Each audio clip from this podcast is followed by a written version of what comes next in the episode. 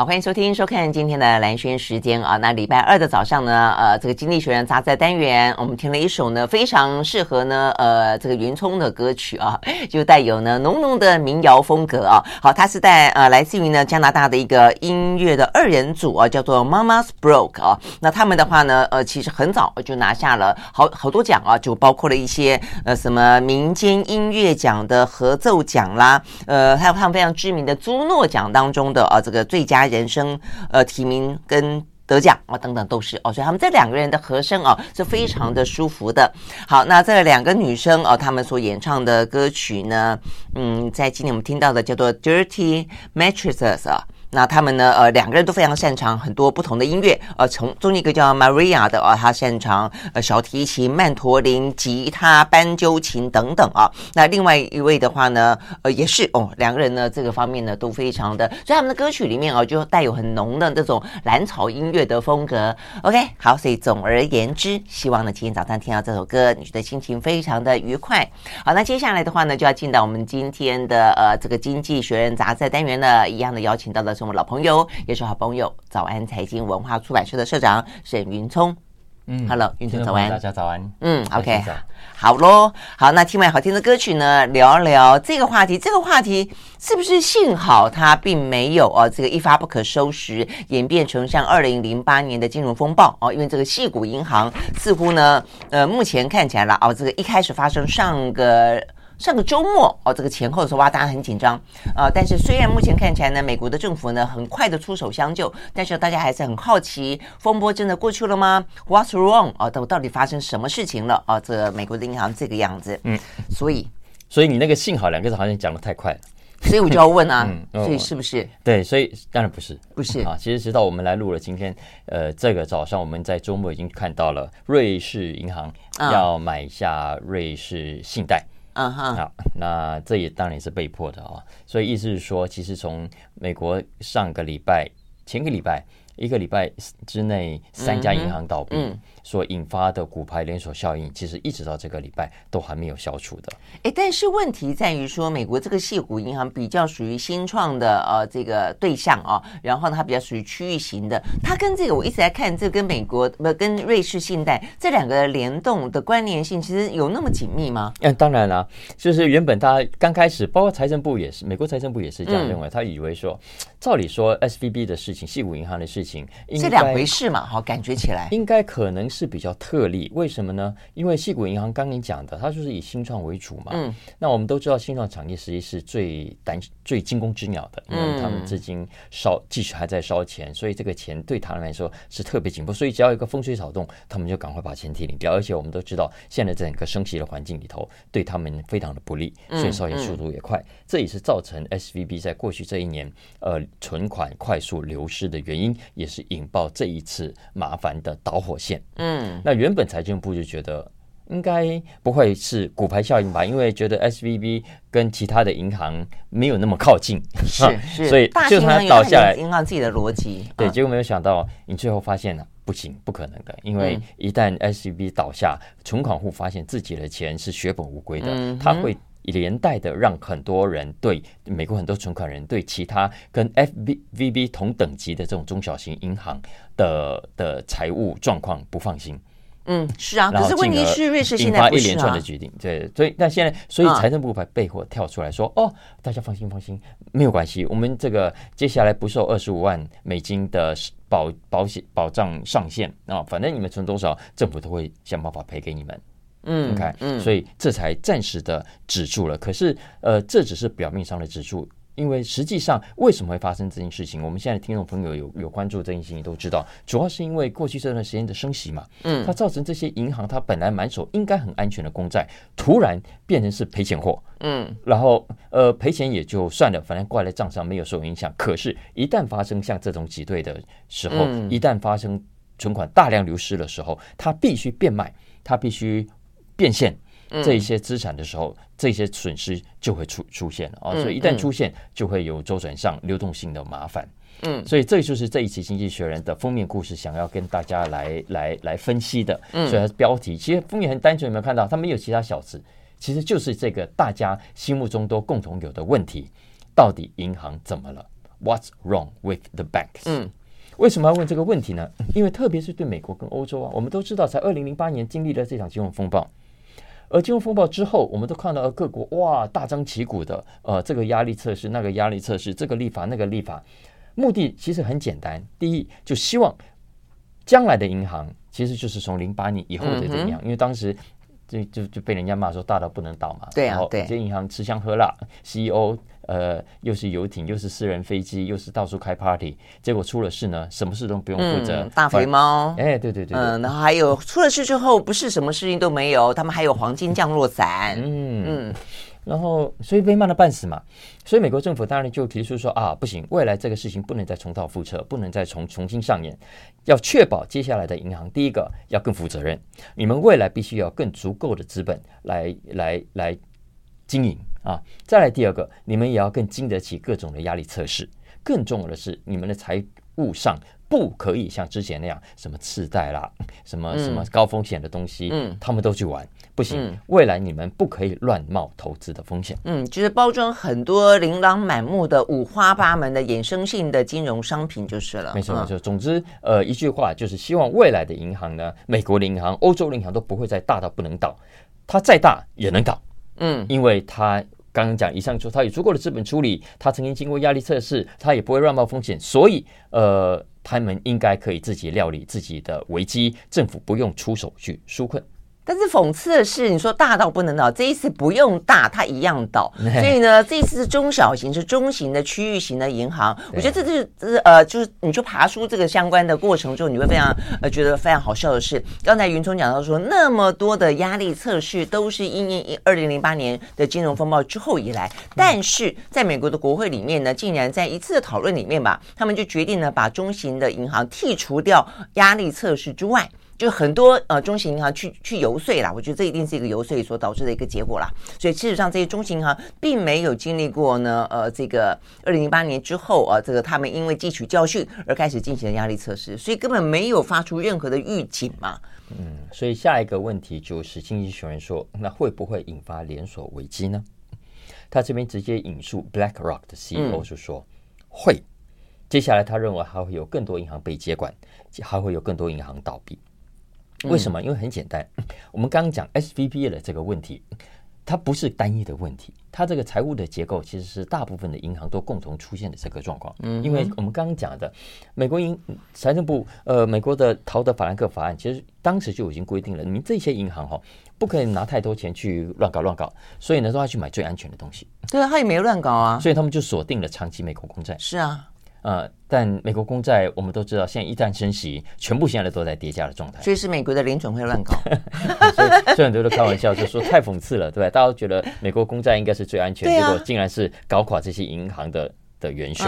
那为什么这件事情 BlackRock 他会认为还会有更多银行被接管呢？因为啊，如果我们总体来看的话，美国的这些银行总共的存款大概有十兆、十九兆，但它总共的资产。总共的资产哦，刚刚讲这十九兆里面有一半是有获得保险保障的，有另外一半是没有的。嗯、所以换言之，这十九兆里面有将近十兆美金，它是必须银行自己掏钱出来付的。如果他们银行倒闭的话，但银行也照理说 OK，因为它目前总资产是大于它的存款，也就是它的负债的，总资产大概是二十四兆。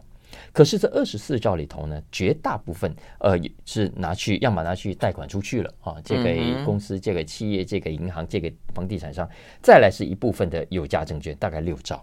OK，实际上的 cash 大概只有三兆多四兆。嗯哼，所以也就是说，在这种情况下，如果如果面临的存款流失的现象，这些银行怎么办？他们当然得被迫把他们手上的有价证券给变现。嗯哼，而一旦变现，就得面临损失。而面临损失，如果他们能够有背后有富爸爸愿意增资，也就罢了。否则，像这一次 SVB 因为增资失败，呃，增资破局，其实我觉得它也不是有大的问题，就就是技术上的问题。总之，就出现了这样一个结果，就造成了这样的一个一个连锁反应。嗯哼，哎，嗯，所以接下来如果其他银行也发生类似的情况之下，大概影响就会很大。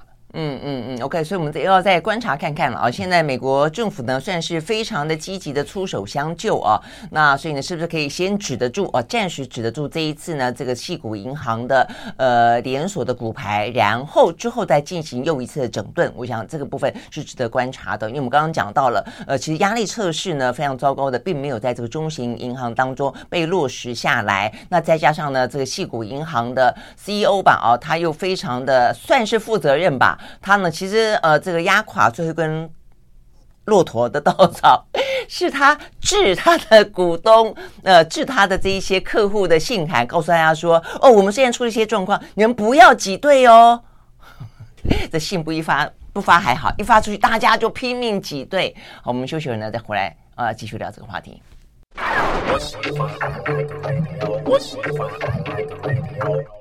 好，回到蓝轩时间，继续和沈云聪来聊这一期的《经济学人》杂志啊。好，所以呢，这一期的《经济学人》杂志要问的是呢，到底银行怎么了啊？那在美国的话呢，有矽谷银行；在欧洲的话呢，有瑞士信贷。好，那所以呢，继续聊。目前，对对啊，而且其实今天的这个状况啊，呃，我们在一九八零年代美国面经历过了那场通膨的时候，也发生过。也发生过。经济学人说，因为当时还记得那个当时的联总会主席福克尔嘛，他就一口气把美国当时利率一直升，一直升，一直升。嗯，所以同样的情况，呃，今天同样的情况也曾经在当时上演。所以在当时，其实就造成很多银行这种财务结构上的危机。嗯嗯，而且要知道啊，升息升息，它影响的不是只有我们刚刚讲的美国政府公债会跌价。嗯的问题，因为要知道，呃，一旦升息，银行还会面临另外一个风险，叫做信用风险，叫做 credit risk。因为你像我跟你贷款，呃，你是银行，我是跟你借，当升息代表的景气会更紧，金资金会更紧的情况底下，我的经营压力也会更大。所以在美国，呃，遇到这种升息的环境的时候，呃，坏账啦。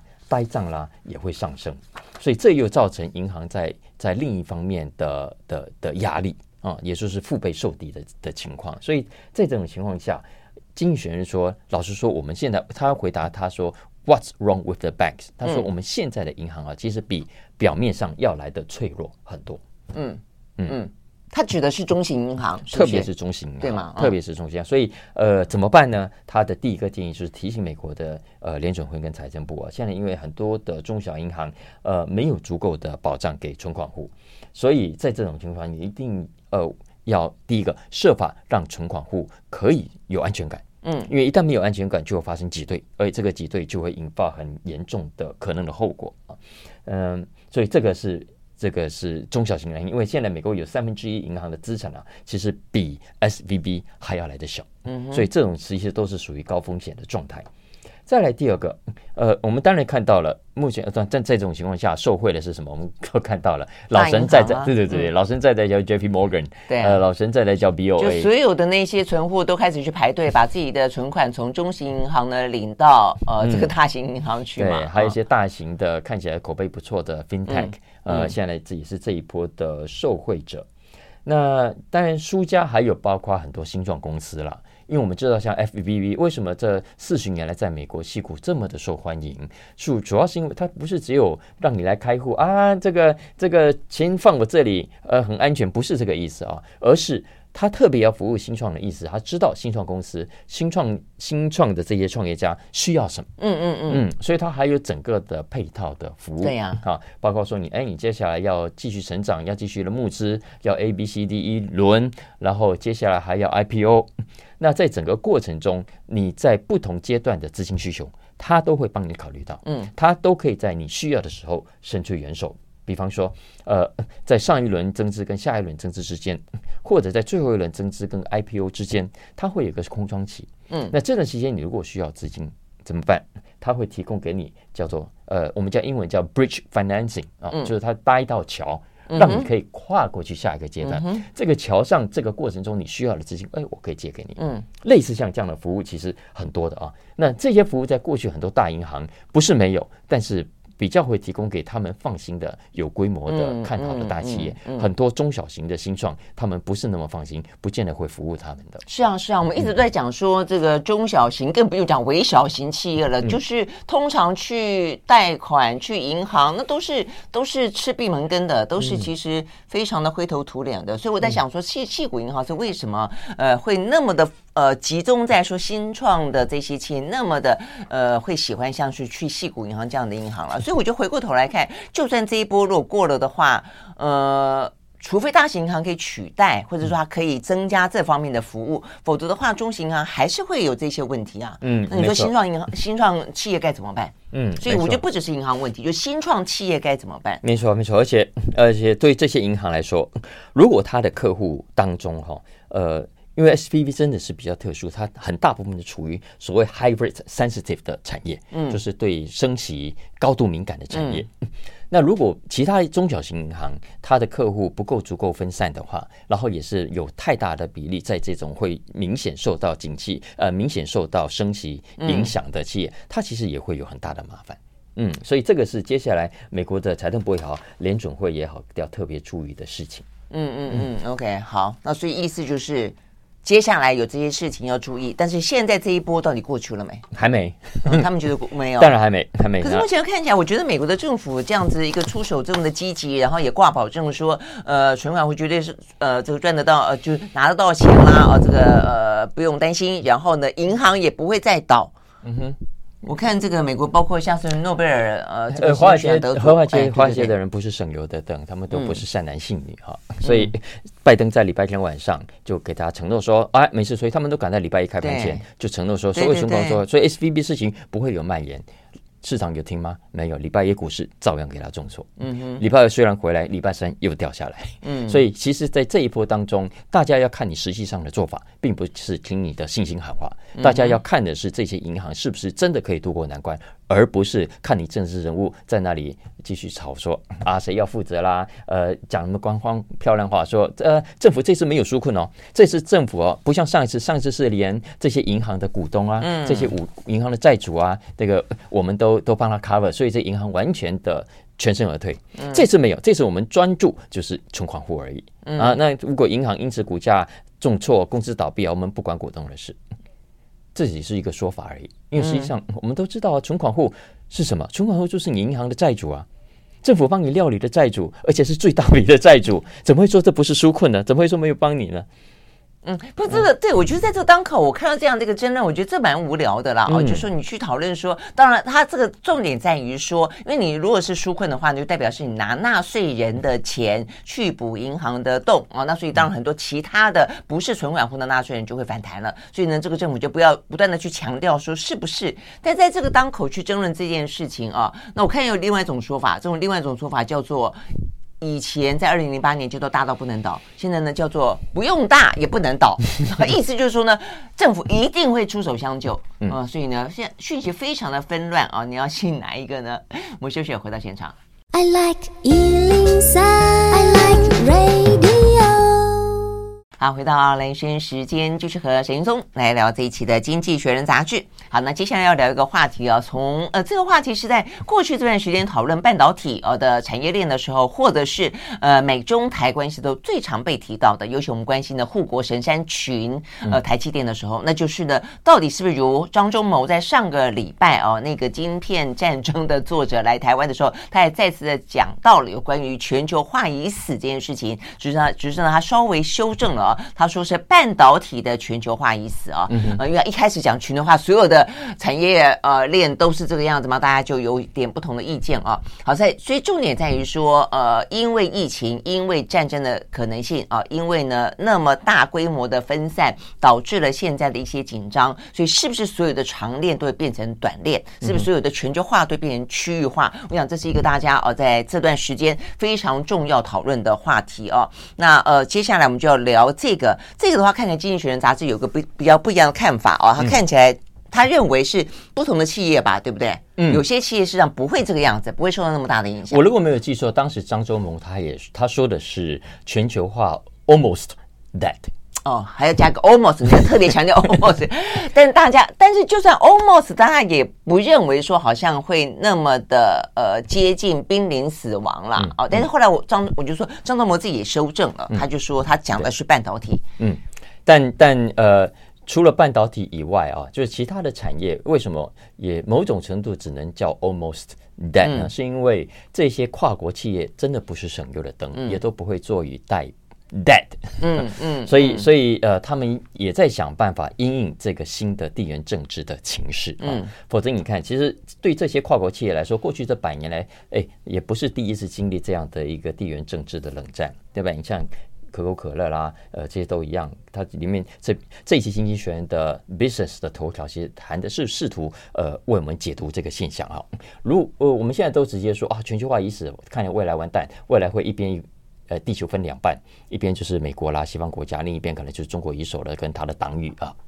呃，但经济学人说，那这些跨国企业未来恐怕不再像过去那么跨国了。嗯嗯啊，但经济学人他这一次的 business 头条就想要呃从这个疑问出发去为大家来分析。嗯嗯。呃，我直接跳的结论是他认为未来 maybe 这些跨国企业，我们所熟悉的跨国品牌，呃，它会比较 less China。比较没那么中国，嗯嗯，嗯，但是它还是非常全球化的。我也啊，他讲的结论是这样，嗯、不，我重点是是我们在讲说张忠谋第一次讲的时候，其实被很多人打枪，就是说，因为不太可能说逆转就逆转，嗯，而且不同的一些产业，我觉得性质也不太一样，对不对？嗯嗯，嗯所以呢，其实，嗯、呃，你说不是那么的中国化，那再来一个的话呢，就是他们可能就算是。呃，还是留一点点中国大市场。他们最主要是提高他们战争的风险，嗯哼，你不觉得吗？他们对于地缘政治这件事情，可能突然之间在他们考虑所有的布局啦，跟考虑所有的这些可能性当中，已经占了一个非常大的一个比比重。嗯 嗯，这篇文章其实蛮长的啊、哦，它。刚才我觉得蛮好看的，因为他讲，他基本上带我们回顾一下这些西方企业这个这个怎么样走到全球化的这一步的这个过程。然后，因为我们都知道，呃，他们基本上跟着这个殖民主一起来的嘛，好，所以大概四五百年来的历史。那过去这半个世纪来，受惠于第一个自由贸易，再来第二个越来越便宜的航运成本，以及更好的沟通跟交通各种的科技啊，以前打电报也这么麻烦，现在随便一个 email，所以。跨国做生意这件事情的难度跟门槛大幅的降低，再来加上很多的国家想办法都要吸引各种的外资，然后发展自己的经济，所以怎么样都提供各种的低税率，所以就让这些跨国大企业在过去这半个世纪来如鱼得水，到处设厂，哪里的工资低，哪里的设厂成本便宜，嗯，哪里的政府提供它更低的税率，哪里有新的市场，哪里有新的中产阶级，他们就往哪里去。所以啊，二零一零年，经济学人说。如果我们从呃外资国直接投资，就为 FDI 啊，呃的金额来看，他说大概占总体 GDP 的百分之三十，而其中有七成是来自西方的这些跨国的企业。嗯，所以意思是说，西方的跨国企业是在过去半个世纪的全球化的过程中赚最饱、赚最多，嗯，规模也扩得最大。可是他说在二零一零年之后，也就是过去这二十年来，开始出现了改变。十几年来开始出现了改变，什么改变呢？因为新兴国家起来了，中国啦、印度啦、巴西啦这些国家啦，跨国的企业越来越大，开始来侵蚀这些欧美跨国企业的市场啊。在跨欧美这些可口可乐什么没有以前那么神了啊。他说，比方说我以手机来说，现在在印度啊，五大手机品牌当中有四个是中国品牌。嗯，去年全球三大汽车出口国，第一名叫日本，第三名叫德国，嗯，第二名叫中国。啊，所以你知道说，在在全球化的过程中，新兴国家中国啦、印度啦，已经渐渐的追上来了。所以造成的结果是，美国跟欧洲的这些企业啊，来自他们国家以外的收入，海外的收入正在大幅的减少。经济学人这边的数字是。一九九零年代，这些欧美的企业来自欧美以外的海外的收入，占他们总呃总收入比例，每年都在成长百分之十，平均平均三百。一九九零年代，到了二两千年那个年那十年，成长率降为百分之八。嗯，mm. 大家知道吗？到二零一零年之后的十几年，成长率只降到百分之二。嗯哼，嗯，所以他们在海外市场的力道已经没有过去表现的这么强劲了。所以，呃，另外一个数字是美国加欧洲的海外投资的金额也因为这样大幅的减少。二零一五年的时候有六千五百九十亿。到了二零二一年，只剩下两千一百六十亿，你看剩下三分之一。你看听你这样讲哈，嗯，要是我是美国政府，我听起来会会会不紧张吗？当然，我当然紧张啊！我也会不打中国吗？我当然打中国啊 之类的啊。嗯、所以这种就是看你从哪个角度去看它，对不对？哈，没错，没错。所以，所以现在，嗯，西方企业在全球的资本投资的占比，当然也在减少。啊、哦，所以相相较之下，你看中国一直在砸钱，印度也在扩张，嗯、连巴西啊这些还有很多看起来还不错新兴国家，哎，也都在增加他们在海外的布局。所以在这种情况下啊，其实呃就会出现一种新的全球化的形态，因为这些我刚刚讲的，你看 Apple 啦、Adidas 啦这些，你觉得他会轻易的的的的，的退出全球化这个市场吗？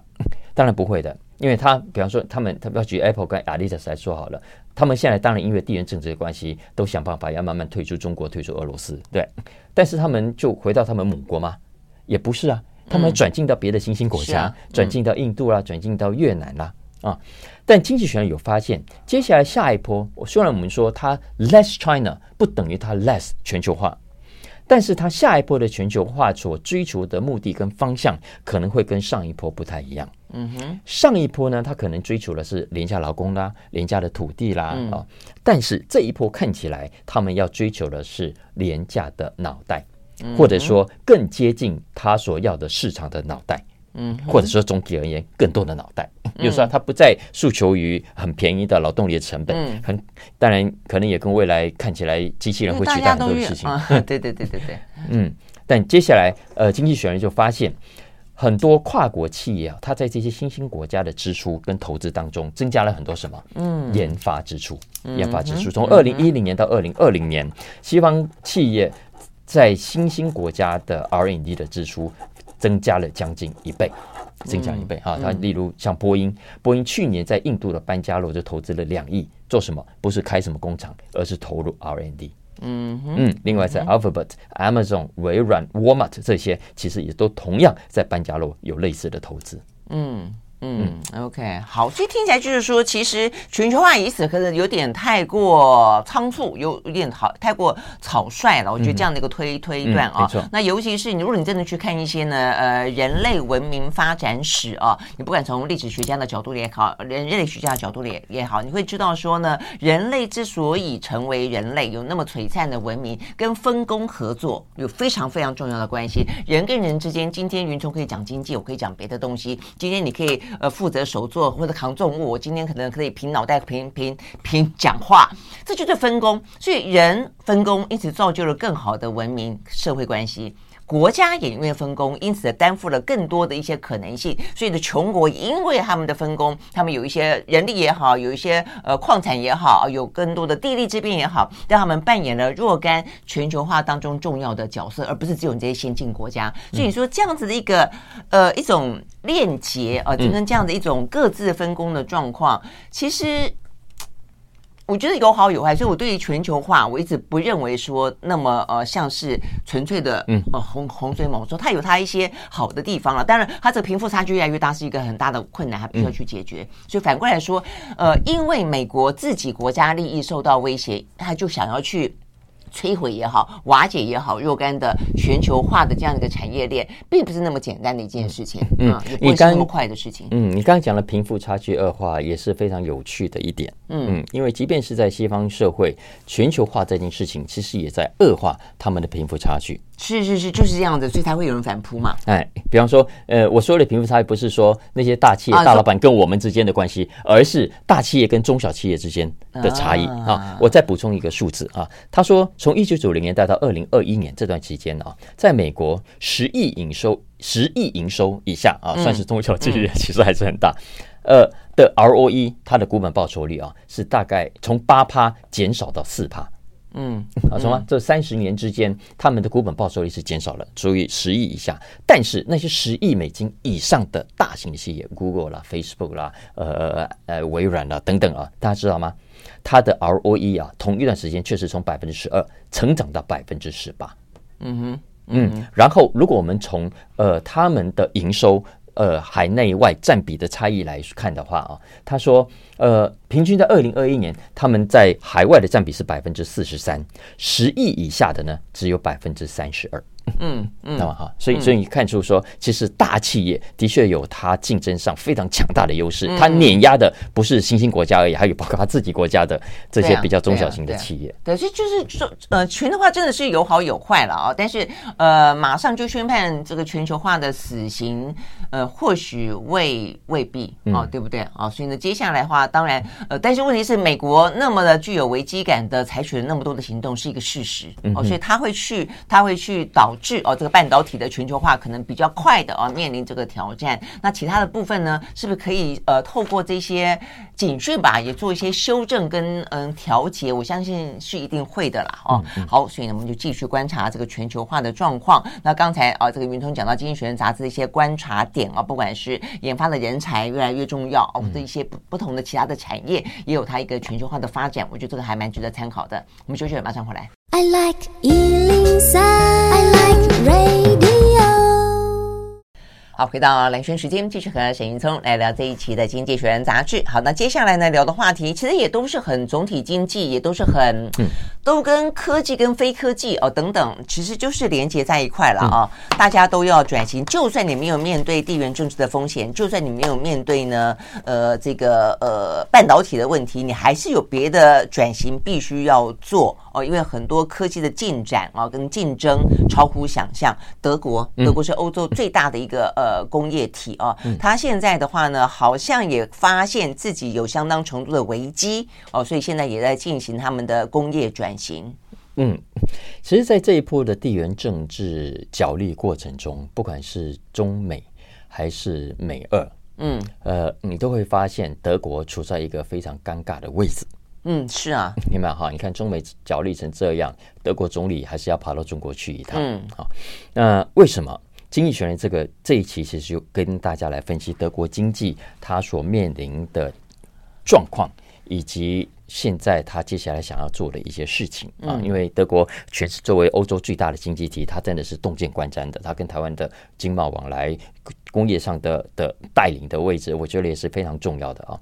那德国有什么问题呢？很严，三个，第一个呢，在能源上太依赖俄罗斯，嗯哼。第二，在市场上太依赖中国，嗯。以及第三，在防守上、防卫上太仰赖美国等等其他的国家，因为他没有办法防卫自己。嗯哼，嗯，所以防卫是军事上军事上的防卫，军事上的防卫啊，所以也因为这样，举个例子来说，你看它在市场跟中国的往来是非常密切的。嗯，二零二二年中德的双边经贸往来进出口加起来高达三千两百亿美金。嗯嗯，你看在这种呃这个中美对峙的情况下，它还成长了两成以上。嗯啊，几个重要的关键产业，它根本不能没有中国，比方说像稀土等等。嗯啊。所以这个是德国现接下来在整个地缘战争、呃地缘角力的过程中，他必须想办法慢慢去调整自己位置，呃的的的几个角度啊。嗯嗯。但除了这个之外，其实德国自己的经济结构上还有几个经济学人以及很多人都已经发现的，呃，落后于其他先进国家应该急赶快改善的事情啊。什么事情呢？首先，第一，绿能。嗯，你看。德国政府最近通过了一项绿能啊，要优先发展太阳能跟风力发电啊。它目标是希望呢，从现在开始一直到二零三零年，平均 平均每天可以四到五座的新风力发电机诞生啊。可是德国已经算在风电走得很前面的了耶。哎，对，但但他们认为还不够，因为他们到现在还是太阳来的俄罗斯的能源，嗯，所以我们希望到二零三零年呢，可以有八成的能源来自于绿能。一旦地缘政治出现变动，嗯，你就死得很惨。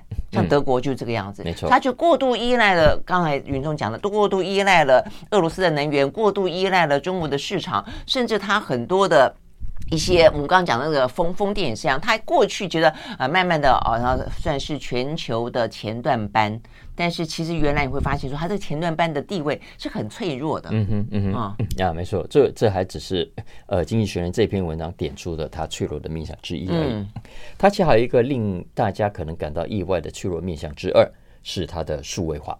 嗯嗯，其实大家不要看德国这样，呃，它的数位化相较于美国，相较于包括我们台湾在内，可能都是相对比较落后的。嗯，它的很多基础设施是不够的。嗯、我还记得我有一年去德国出差，我们在台湾已经 WiFi 什么上网都很方便。嗯嗯，在德国没有，我住那个饭店都还要 还要接线。哦，是吗？你知道说有有有多落伍啊？所以有多多慢。所以德国现在当然也知道这件事情，所以这几年其实都快速的。急追当中，所以目标希望可以在二零二五年让德国有一半以上的家庭跟企业可以使用光纤。嗯嗯，其实我们现在台湾的光纤普及率也已经非常高了。是啊，是没错。嗯，所以这是数位化的部分。再来，其实德国还有一个非常严重的问题，人口老化的问题。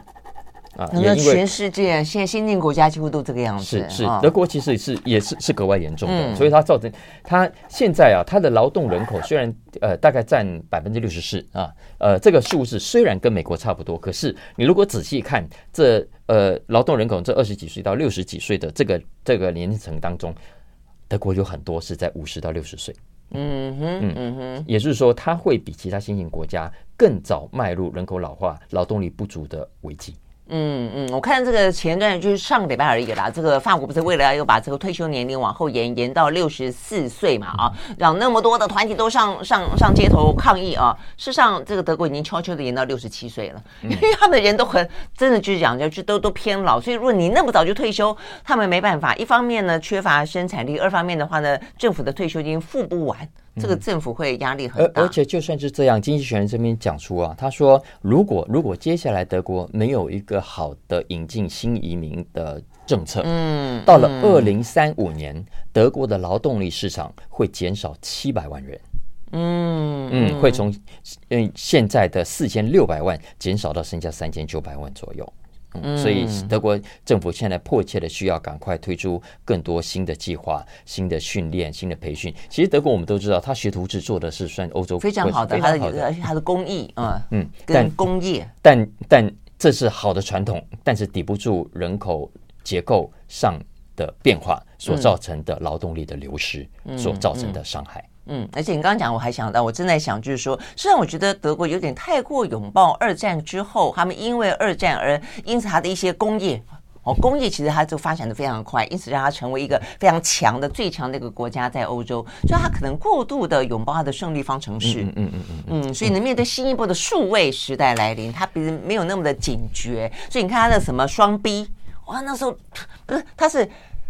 横扫全世界多多长的一段时间，汽车工业就是就是 Benz 跟 B N W，但是你会等到一直很多人就是等他的电动车，嗯，等他的什么汽柴油车，等了半天也等不到，他也是最近才感觉到那个很严重的危机，必须要急起直追。桂冠也是有重量的。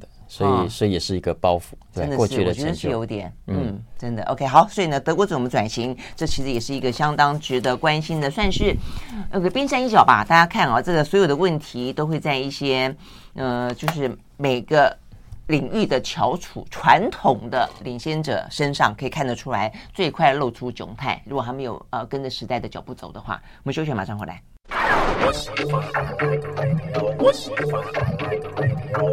好，回到蓝轩时间，继续和沈云聪来聊这一期的《经济学人》杂志。好，接下来这个话题的话，呃，也是哦，这个相关的，呃，就是经济的，嗯，科技的啦，应该讲科技化啊，跟这些数位化的浪潮，对于现在我们的生活，对我们的产业啊，冲击有多么的大？AI 啊，嗯，其实 AI 就是中间非常重要的一个扮演一个非常重要催化角色了啊。如果 AI 可以那么普及。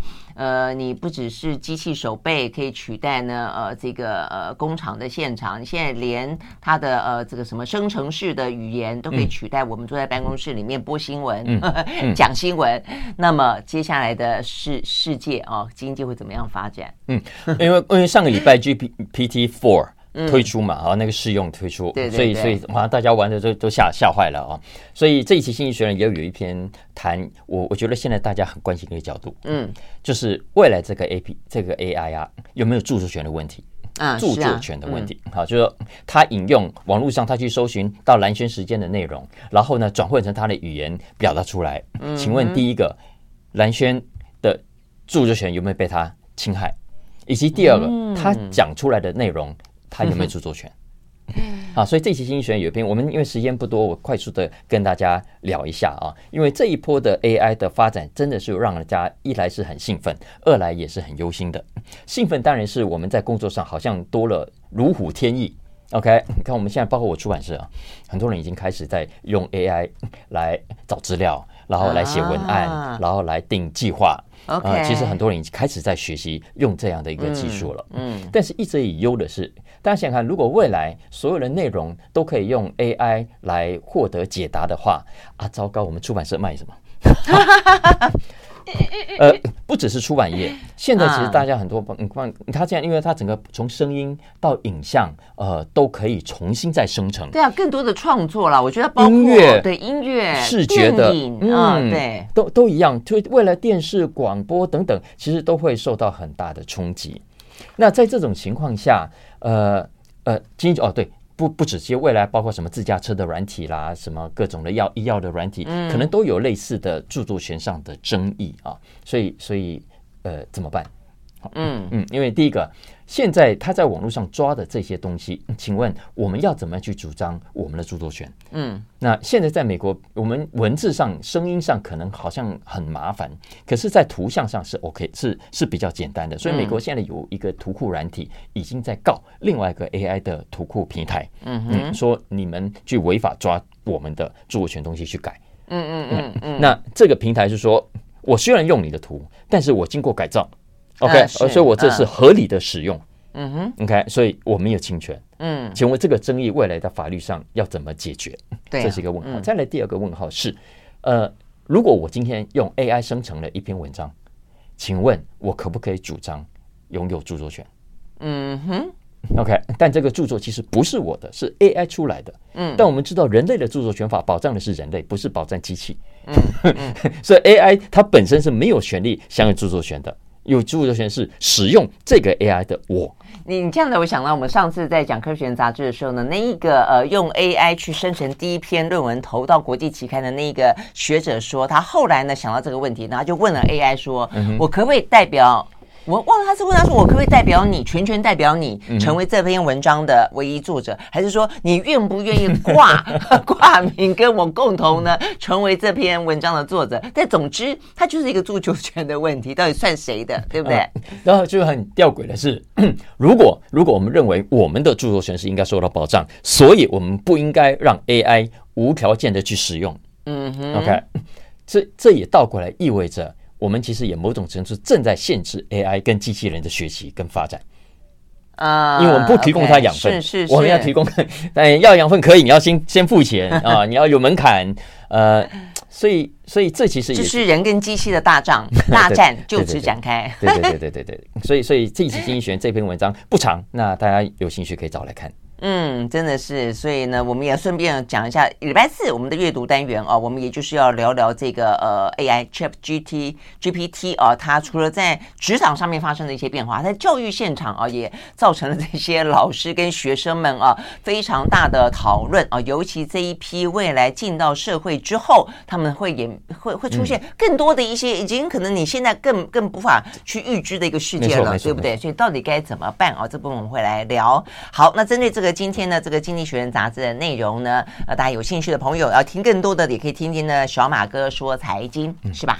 OK，好，我看到待会我会把那个 AI 这个题目再重新来讲一下，嗯，这样这样比较完整一点。对啊，讲的更完整啊。那我们的节目内容也是一样，Podcast 跟 YouTube 的当中哦，都可以随时的呃回来回听啊，跟回看。好了，谢谢大家，下周见喽，拜拜。